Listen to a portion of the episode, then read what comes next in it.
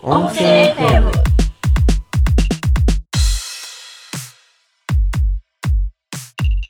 はい、じゃあ始まりました。はい始いや今ね、あまりの、まし私のね、あの、オフィス環境にあのいるんですけた、ど、うん、僕も一緒にいる、そあまあ前回の収録も一緒う、にそおうっなたんやけけどど、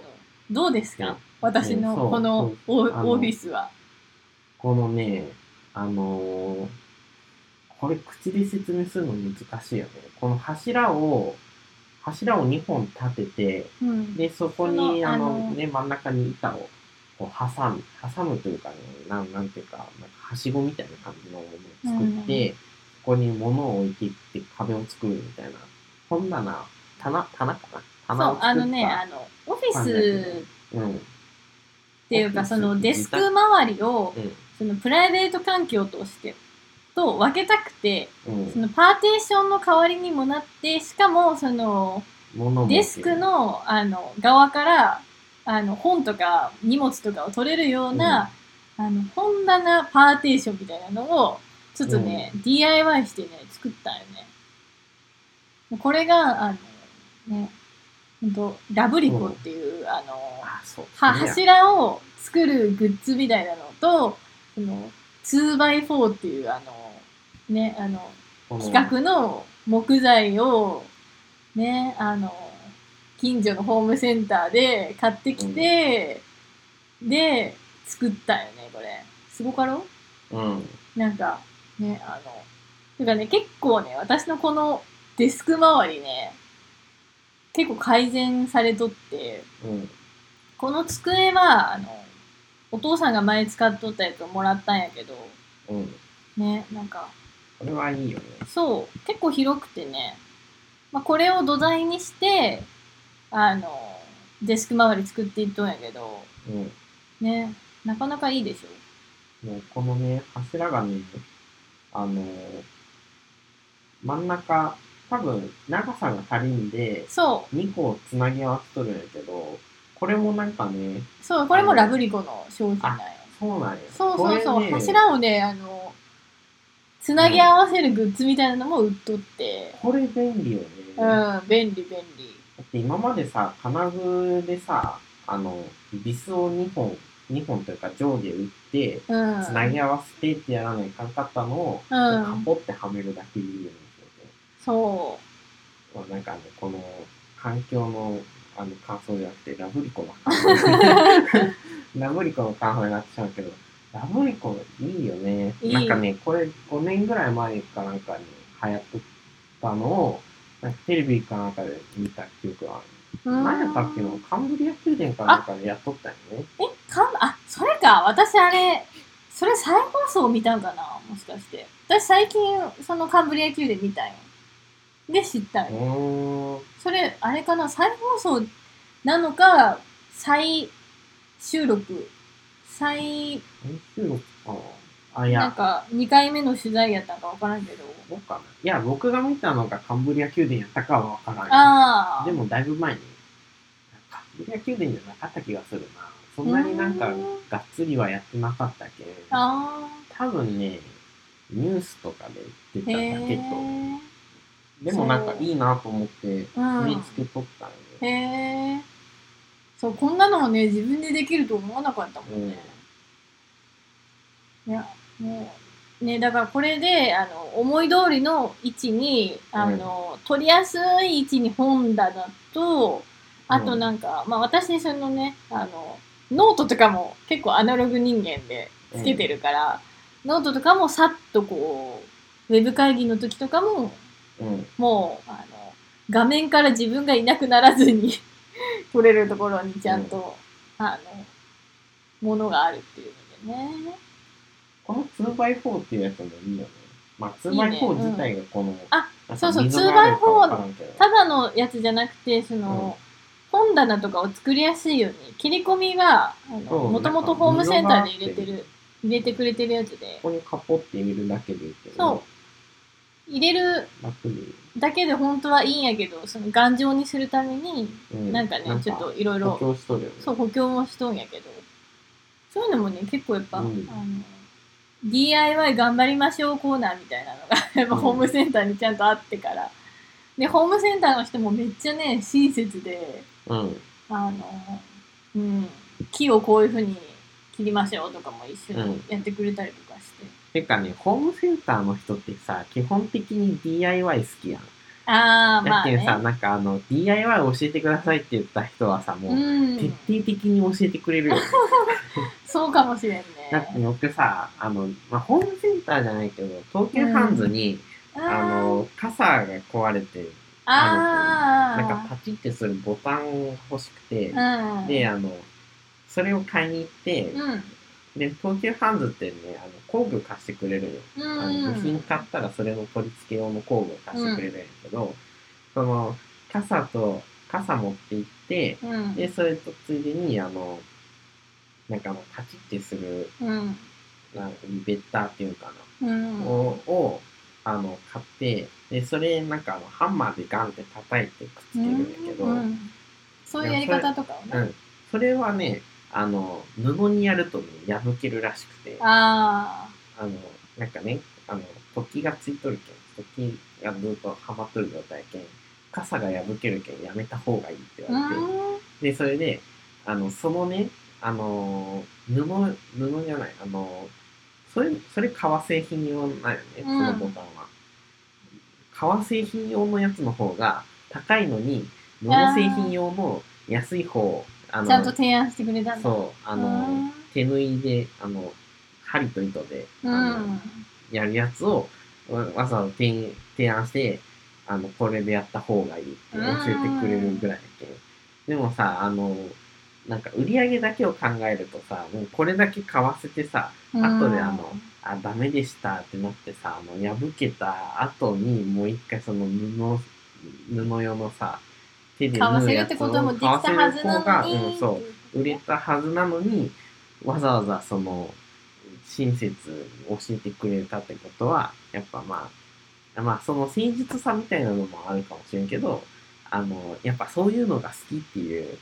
のはかなりあると思かもね、うん、うだって木材カットとかさ初めてなんですみたいな顔で持っていった方がなんかめっちゃやってくれるやんまあねあのねこのね木材はねあのいワンカット30円、うんうんてかホームセンターってさなんかその値段でやっていけるみたいなさ価格設定のやつ多いよねなんかああそうかなだってこれ切るの30円まあやっていけるかうん、だってそれがないとこの木を買うっていう決断にならないからみたいなな、ああそういうことかうん、まあねでも、うん、よくやるよなぁと思いつつうあとね他気になったのがねんうん、なんかサングラスが2つあるっていうああこれはねでもねスポーツ用と普通用みたいな感じ、これ自転車ビアンキーこれい、やビアンキじゃないけど色がねあの、うん私の自転車とちょっと揃ってるんだけど別にそれそうそれ目的で買ったっていうよりもなんかランニングの時に行くかなとちうょんっとねメガネコーナーみたいなのがねありますっていうこれなんでここに置いとるかっていうとね、あのなんかね、ちょっと空をね、見見るときに、はい、あー眩しいって、そういう感じねそう。で、なんかこの辺も結構いいやろ、あの、このね、100均グッズが結構いっぱいあって、このね、これうんこのあの、USB とかを、ね、うまく収納しとやう。まく収納する、うねん。あとこの、 なんか名刺の、名刺これのねたま紙みたいな。多目的カードでなんか使おうかなと思って。ああとこれにね、このペンが、あの、縦にこう入るんじゃなくて、斜めに入って、そう、これもね、セリアのねで。あの取りやすい。って言ってもね、こうね、ラジオでね、そう全そうそうそ然伝うわらんとは思うんやけど、いや結構こね現地で取るとね、こういそうういう弊害が起うきんるよ弊害ね。がね、今までさ、本当にお互い声だけで、うん話し合っ、てやっとったけん、あのこれとかあれとか絶対に通じんかったうのに、ん、これを言ってしまうってい視う聴者と同じそう環境で環境に置いてないうんお入れてないっていうのはちょっとマイナスポイントかもしれない。かもね。でもね、ほら、こういうこういうとこも湿度とかもね、こう、うん あの、ちゃんと計測して、うん。湿度ちょっと高く今なね、いちょっと差がすぎるけん、除湿せないかんのやけどね。僕のせいそうかもしれんね。僕がなんかいろいろ出してしまっ とる。汗とか。かもしれんけど。まあでもね、ほんとね、福岡はね、今、もう湿っぽくなってますよ。めっちゃ晴れとるよ、でもうん。いや、けどね、湿度はすごい高いん。うーん。梅雨入り全然せんよね。あ、そうなのあ、なんかしたしたんやったっけなんなんかか全しとうかなと思って。したしたみたいな話はなんか出るけど、全然雨降ってないよね。あそうえ結構降なっんてるかさ、昨日の夜、昨日の夜も降ったし。昨日の夜しか降ってなくなあー、確かにその日中であんま降っいてない日んだ中な。全然降ってなくてさ、あー。でも確かに最近夜降るよね。うん僕あの自転車通勤やけどさ、うーん。あの晴れたち日ょっは、と、ね、あのそこは。日焼け止めをね、塗らないかんね。あー。で、え、雨降っても自転車で行ってるんだ。いや、あの、電車で行くつもりやけど、うん。いまだに一回も雨降ってない。おー。 あ、一い回、まだにって言っても何回かしかまだ出勤してないけまど。だ、まだ一週間。いや、二週間、うん二週間ってるけど。でも、一回ね、うん。あの、ずぶ濡れになずぶ濡れほどではないけど、ちょっと濡れて帰ったことある。うん。あの、雨降っ、えっ、とね、昼間ちょっと降って、うん。で、帰り際に、あの、帰り際というか帰るときに、あの、ちょっとやんだよね。うんで、あ、これいけるかって思って、あの、自転車でその帰り寄ったら、あの、途中からまたああ、そ降り出んしくらいね。うん。え、でも、もとくんさ、ね、初めて福岡で働くよね。た。そうよ。うん、どうあの、ね、やっぱあ他ののね地域に比べて緩いんかなとかちょっと思ったりするけど。あ、ゆるくはない。ゆるくはないっていうか、あの、まあ、会社によるけど、あ、まあそれねは。うん。それは会社によるけど、あのね、社内でね、博多弁を聞くのがね、なんかあ、新新鮮。鮮ああの、前の前の会社は神奈川やったけど、大きい会社やったけん。うんあの、で、直属の上司はね、あの、直属の上司というか、あ。まあ、直近いチ属ームのだ上か司らはいいっぱいおるんやけど、うん同じチームのその上司が、うん。その、飯塚出身やったけん、うんあの、普通に博多弁で喋りよったんやけど、うん。でもその人だけやったけんさ、他の人はみんな標準語なんよね。うん。でも、今の会社は誰と喋っとっても大 体、あの、なんかね、大体ね、あの、ちょっと、なんか丁寧に喋るときは、あの、ああ、ちょっと標ね、あ準の語にね、なる博けど多なんてね、敬語だと出らんそうそうそう。のよ。うん。まあ、あの、本当に上の方の人は出るけどね。あ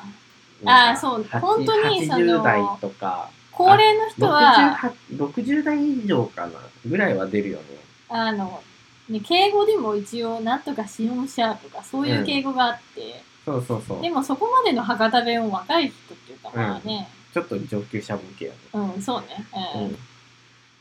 うん。ねっけんさ、そこまで出らんけど、うん、ふとした時に、うんあの、まあさ、上司やけんさ、うん、うん、あ、の、まあ普通にタメ口で喋ったりもしてくるやん。うん、あの、まあもちろん、ね、向こうからはね、向こうからはね。で、その時に博多弁が出てきて、あ、博多弁やんって思って、うん。なるほどね。うん、そういうところでね、なんか、うんなんかね、ちょっとほっとするよね。ああ、でも言葉ぐらいじゃ違うのは。うん。まあそうね、なんか他のところはさ、大体あの会社によって違うことばっかりやけど、うん、あの、福岡やけんどうっていうのはあんまないけど、うん。え、でもなんかほら、やっぱりさ、なんか、福岡は割となんか、ゆるりとしとるよね、みたいな。やっぱ、そういうふうに感じ、まあ、うね、私とかも福岡にずっとおるけん。うでもん。ね、その東京のバリバリ感とか、まあ、ね、その都会のバリバリ感みたいなのを、あの、なんていうかこう、勝手にイメージ膨らませてるとこあると思うんだよね。いやー、あのね、えっ、と、バリバリ感はね、結局会社の規模による。ああーのね、バリバリ感っていうかな、なんかね、あの、ちゃんとしとるかどうかあはー、ちゃんと会しと社るかどのうかね大きさによる。うん前、一個前の会社は、ほんとちっちゃい会社やったけん、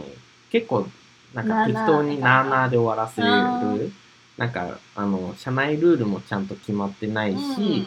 なんかあの、こういう時こうするみたいなののノウハウもあんまないみたいうんうなん状態やったけど、今の会社は前の会社よりも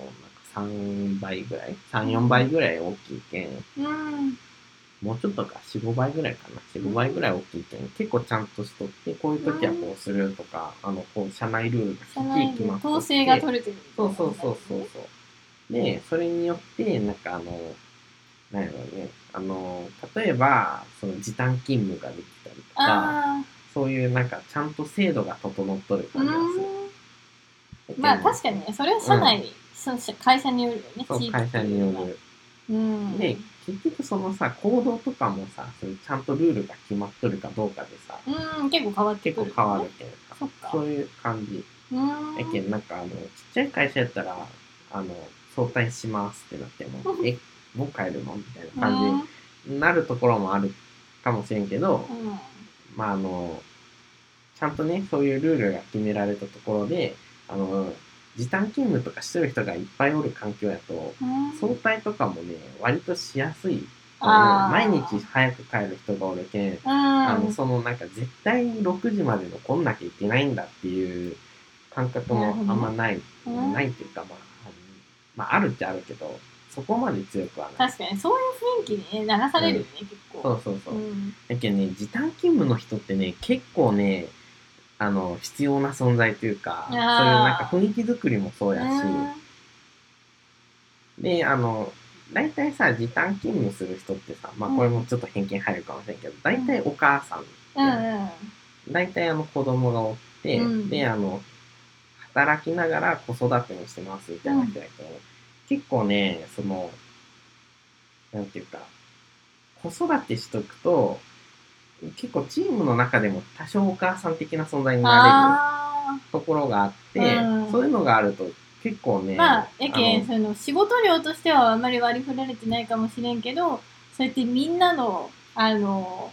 おかん的になってそうみんなのななんていうかチームを丸く収めるみたいな役割があるみたいないや、あのね、その、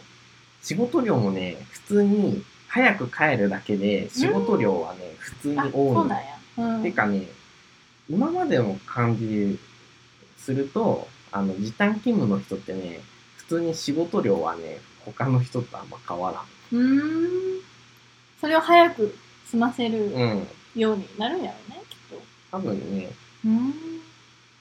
それかなんかあの、やっぱ時短勤務やけんって短い、ああーの、仕事しないと思われるのは嫌だっていう意地とかあるのかもしれんけど、うんでもなんかあの、普通に、やっぱね、仕事の速度で言うとね、やっぱ普通に働くよりも時短の人の方が速度は速いとう思う。んで今の会社結構女性もうん、結構多い多い。うーんでママさんグループみたいなのがある。そうなんや確かにでも多分さそれさ女性ばっかりのところやったらうん、また違うかもしれないね、あ、そうね。うん多分今の会社はじゃあ半々ぐらいそだう。ね男女それはいいよねやっぱね、ダイバーシティって大事よ。やでもうん、ねいや、ダイバーシティっていうか、多分ね、あの、なんていうか、属性がいろいろ分かれてる、若い人と、うん。あの、年取ってる人が、まあ、ごちゃ混ぜにいたりとか、そういう反対の人がうんいた方が、チームとして、なんか、うんあの、で強くなるよえね。多分それをダイバーシティって言うんじゃまあ多様そう性なやのとかなうん、かな、ないのうん。まあ、そういうの大事よ。うん、うん。うん。え特になんかあのね、その女性がおるかどうかみたいなところって、やっぱあの、なんかね、効率面でもいいし、うん。うん。うん。でそういうなんかあの、QOL 的な部分うんでもいいし、うん。うん。なんかね、やっぱ必要な存在やと思うよ。うん。前の会社は男の人ばっかりだった。うん、そう、前の会社は男ばっかりで、前の前の会社は、あの、まあ、今よりもねう、んずっと大きい会社やけど、うん何万、まあいろん何な人が万人規模の会社やけど、いっぱいおって、そこ、その時もね、あの、えっ、と、最後の部署はうん、直属の上司が、あの、えっ、と、あれなんよ、あの時短勤務で子供が生まれたばっかりうのん人やった、子供が生まれたばっかりっていうかあの僕が入社した時にうんあの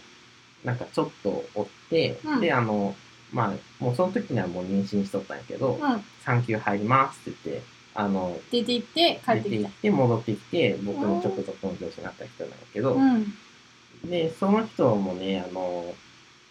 えっと、僕が最後におった部署に移動した後にちょっと経ってから戻ってきたんやけど、うんまあね、その人がおるかおらんかで、全然なんか、あの、仕事の進み具合が違うっていうか、あやっぱーねちゃんとマネージメントしてくれて、ポポポンっていう仕事が進むようになったけん、うんやっぱね、うん大事やと思う。うーんなんかよかったね う恵まれてるね ん。そうね、時短勤務がある会社ってあんまないかもしれないね。あーかもうねん。まあこれ聞いとるね、あの、経営者の皆さんはね、ぜひ、そういうのを取り入れるとね、あの、仕事早くなりますよっていう、確あかとね、にうんこの人時短勤務がなかったら仕事してないと考えると、超もったいないな、みたいなのはあ特に僕エンジニアやけんさ、あうの、ん専門職やけんさ、ーうんその、その技術を手に入れるのに何年かかけて、手に入れた後に、その出産で辞めるってなると、うんうんなんかね、その、その戦力なくなって大丈夫なのみたいな感じになるわうん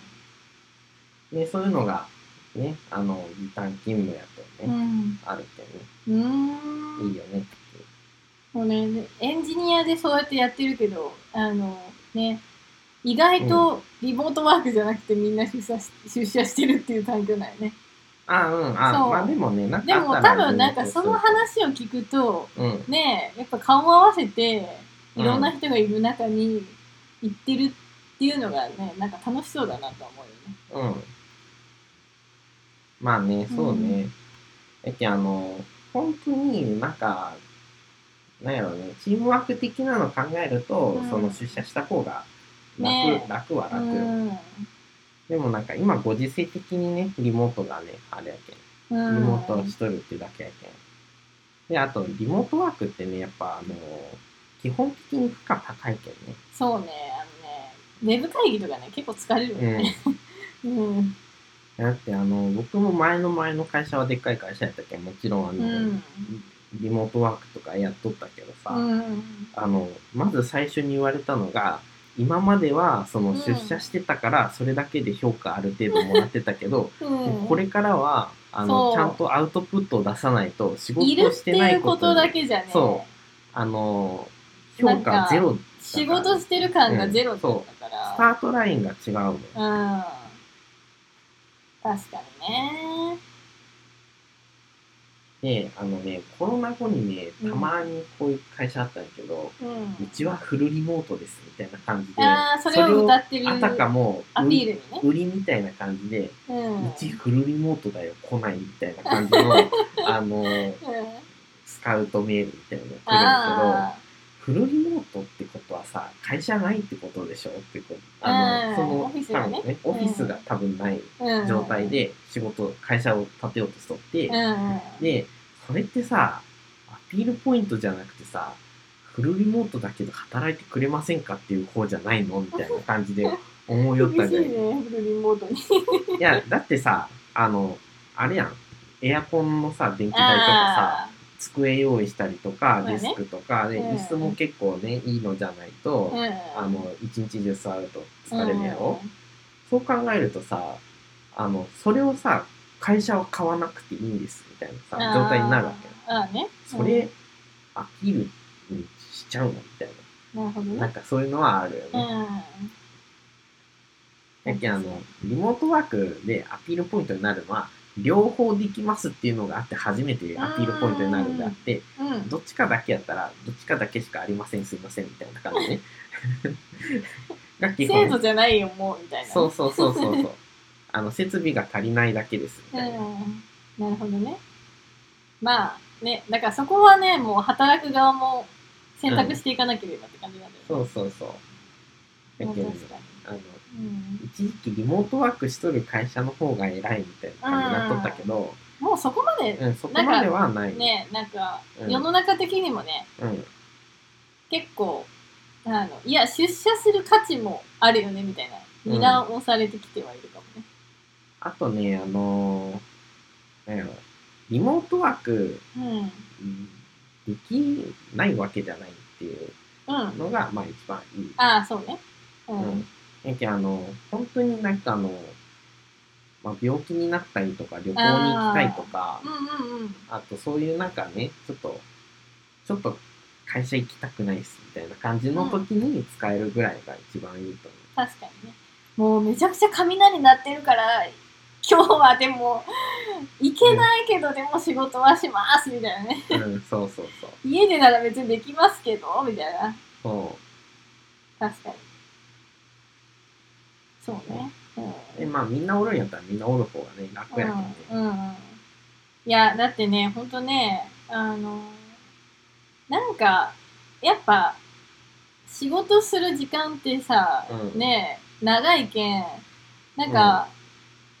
もう仕事は仕事で友達作りに行ってるんじゃないんですよっていう人もいるかもしれないけど、うん。でもそこにいる人と一緒に仲良くできるんだったら、それはそれでうん。なんか、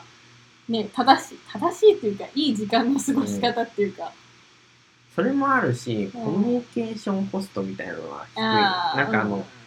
例えばさ、あの、大体さ、普通の会社ってさ、上司が隣におったりするやん。うん。で、あの、上司とか、なんかちょっと先輩みたいなうん、感うんじで。おったりして、で、あの、今何してるってさ、うんわざわざスラックで聞いたりするよりはさ、隣チラって見てさ、あなの、んか画、面ちょっと見てさ、あ、そういうことね、みたいななんか感じで。電話してるみたいみたいなね。うん、そうそうそう。そのくらいでさ、確もうかに。パあッて見て終わるぐらいな感じでさ、うんもうあの、コミュニケーションすらしなくてもいいみたいな。あそういうのあったりするやん。ー、言葉以外のコミュニケーションがある。そうそうそうそう。あの、画面見るとかね、あの、勝手に見とるだけやけどね、あの、コミュニケーションもしてないけど、うん。で、も、なんかそれでも必要な情報は十分得られる。うん。って確いうかねに。。うん。で、困った時に聞くのもさ、うん。なんか、ここがわかんないんですけどって聞きに行くのも簡単やん。うん。横におったりとか、近くにおったりうんうんうんさ。それがさ、あの、スラックで聞かないかだったらさ、確かあに。の、ここがこうで、こうなってて、こうなってるから、ここがわからないんですみたいな さ、理路整然と説明してない関係でさ、分かってない人がそれを説明できるかって言ったら説明できるけどさ、画面だけ見てて、ここがこうなんですみたいな感じで言った方が分かりやすい。まあ、あのーあれやけどね、あの、ズームとか使えば分かるかもしれんけどね。うん。でもまあ、そんな感じや。確かにね。もうね、私もね、今ね、あの、一応そのね、個人事業主で、うん。あのどこか特定のところに毎日行ってるってわけじゃないんだけど、うんあのお客さん先に行く用事もあるから、うん。まあ、家にいるだけじゃなくてそういうちょっと外出してあの人と話すっていう機会もうん。もうそこでね得られてるみたいな感じでそれやっぱちょうどいいもんね。あとあれよね、あのーその、ズームとか、スラックだけで会話するにしても、一、回ぐらいリアルで顔合わせとかんと、そうねあのーうなんか話の進み具合が全然違うよね。そうねなんかあの、あ、こういう人なんだっていう前提がないけどさ。そうね。というかななんていうか会ったことない人っていうよりは、うん。なんか定期的にやっぱあった方が、あの、いや、ここね、なんかその、わざわざズームで言おう、言うほどのことじゃないんだけど、とか、そういうことだったりとかはあるから。うんうんなんかね、結局その、なんかリアルで合っとるかどうかで、うん。あのーなんやろな、仕事上の付き合いうん。以外のなんか、なんやろな、電話するときも、ちょっと友達に電話するぐらいうん、の気あー軽さで、がねそ、の、電話できるうん、相手になるかどうかって、実際に会うかどうかやと思うけどさ。あー私ね、結構ね、あの、今、遠いところのお客さんが結構あお多い多といいうんかだ、うん、あの大半になっちゃってるから、うんあのね、結構ね一回も会ったことない人が結構ー多いああー、それ結構辛くないでもうーんそうねあのでもその2人きりでそのウェブミーティングしてると、うん。周りに誰もいない分話しやすいっていうのもあるし、うんあとその、あのね、ウェブミーティングの方がお互いマスクしてないから顔は知ってたりとかああ、そっか。今の時代そうやもんね。するっていうのも、まああるかな。でも、やっぱね、あの、ウェブミーティングを何回もしないとやっぱ大変だったり、やっぱそのうんコミュニケーションを、なんか、一生懸命、一生懸命というかまあ、綿密にあの、設計することになんかやっぱ意識は向けてる、う。うんうん。こう、うんかな、うん、いやでもねほんとすごいと思うだってねあのシステム開発をさ人に頼むのをさ会ったこともない人にさ、ここまで任せてくれてるんだなと思うとねやっあぱーかなりそうね。信頼を貯めていかないとそれって多分無理だとう思うし、ん。だってその人の周周りっていうか近隣にも、うんあの開発してくれる人は探せばいるんだけど、うん。まあ、それそれでもこう私とつながってくれてるから、うん、なんていうか、まあ、これまでそれまでつ積み上げてこないとそれはできないからね、うんあの信頼関係を、うん、なんだなと思でもそれも、あの、推測でしかないけどさ、うん探し方知らんだけっていう可能性も。ういやでもねあのなんていうかこうそこで私がその遠くに離れたお客さんとどうつながってるかというと、やっぱね向こうから探してきてくれるああ。つながり方をしてるからだから向こうは先方としては結構いろいろ調べて私のことも事前に知った上で初めましてだからうん。だからねそのスタートの時点であの私のことを結構知ってくれてるんだよね。いや、多分ね、あの、あやっちゃん個人事業主やけんと思うよ。その、うん会社として法人として出しとるところやったら、あー誰が作るか顔見えんやあん。で、あのー電話なりズームなりでやっと話しますみたいな感じになるけど、あやこちゃんの場合は個人情報をある程度出しとって、ーうん個人事業主としてね。うんで、顔も、顔写真も出して、名前書いて、うんあの、プロフィール書いて、で、YouTube もやって、で、それでさ、あの、ある程度顔と声とう、んうん仕草と、まああのねなんか近しゃ、しゃべり方とか。近隣にいるるような雰囲気が、そうそうそうそうそう。親しみが生まれるみたいな。そうなんかそういうね、工夫がね、個人事業主はできるけねど、ねそこが強かったんよ。ううんんだけどあの、近所におるけんってさ、あの、ね近所の会社やけんって、親しみが湧くわけじゃな湧いくもんわけね。じゃない。うん、確かに。まあ、でもやっぱそこで、あの、なんていうかね、もう修理じゃなくて、うんあの、自分が見つけたんだっていう、あの、気持ちでやってくれると、やっぱりあのね、あの、システム開発でね、うんあのいろいろご協力していただかないことといけないことが結構あるし、うん。あの、適切にいろいろ、あの、情報をね、わたあの私の方にあの提出してもらわないといけないっていうか、 あれだから、ううんんそこは、できてるからね。話変わるんやけどさ、うん。うん。昨日の夜さ、蚊に刺されて さ、いや、そ、よっぽど話変わるよね。 いやだってもうめちゃくちゃかゆいもん今。あー、あそうそう、あのね、ココナッツオイルをね、お塗るとあ、そう、ね、塗りよったね、あほんとやこちゃん。ああ、やろ塗るいやー、塗った方がいいよ。そんな、こんな中ね、あのー今まで、その、電話でやっとったら絶対ありえんような展開がね、こういうところに出てくるよねどうぞ。どうも。なんかえね、ココナッツオイル、あ、あのね、指の温度で無温度理でや温り度で。溶かすみたいな温度で溶かしながら、クリ、クリームっていうか、カチカチやん。そうよこれ冷蔵庫に入れとったらカチカチになるけどこれ、濡れてないんやね。ね。いやけど、指で溶かしながらね、ちょっと、ううんん。頑張って塗る。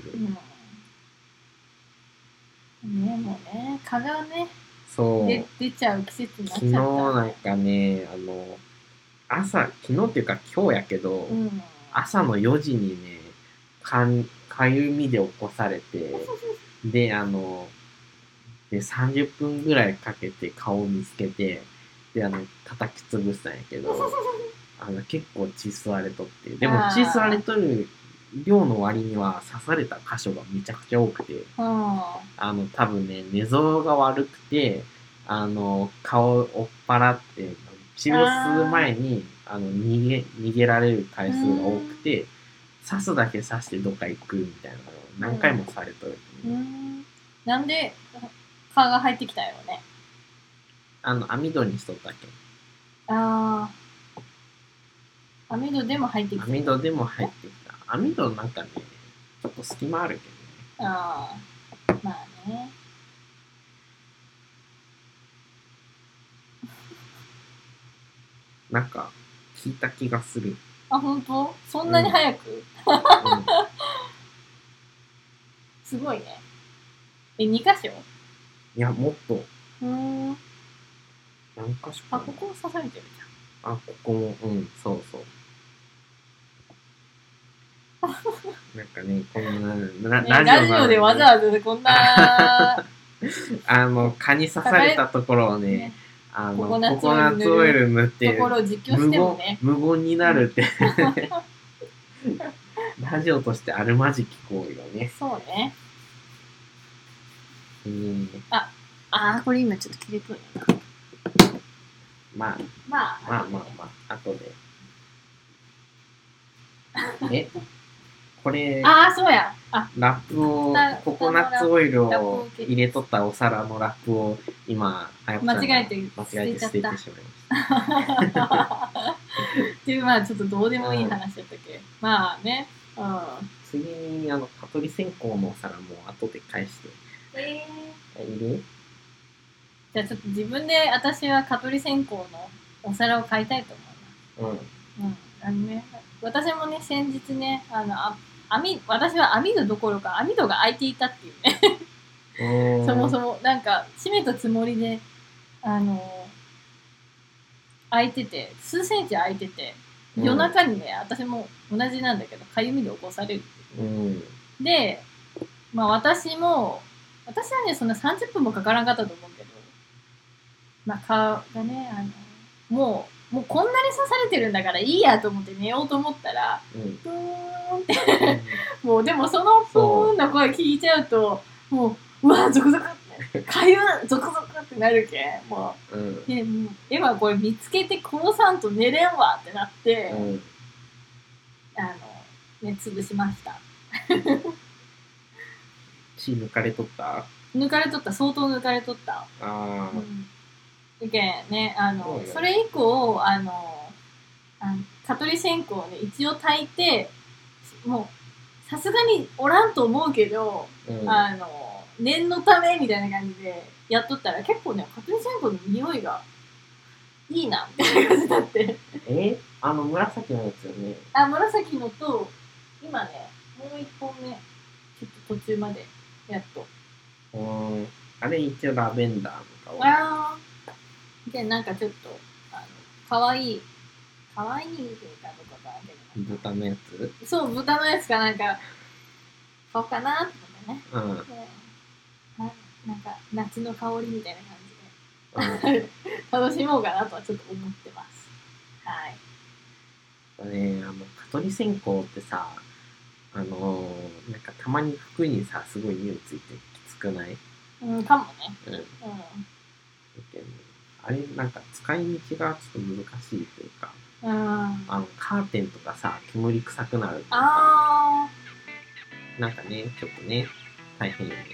ー、そう、私結構もう、その、匂いが残ってるのも結構いいなとか、ちょっと思っちゃってる。残っていい香りやったらねあー、まあねた。まにあの匂いきついやつとかあるうんまあじゃあちょっと今日はこの辺かな。そうねじゃあはいさよならさよなら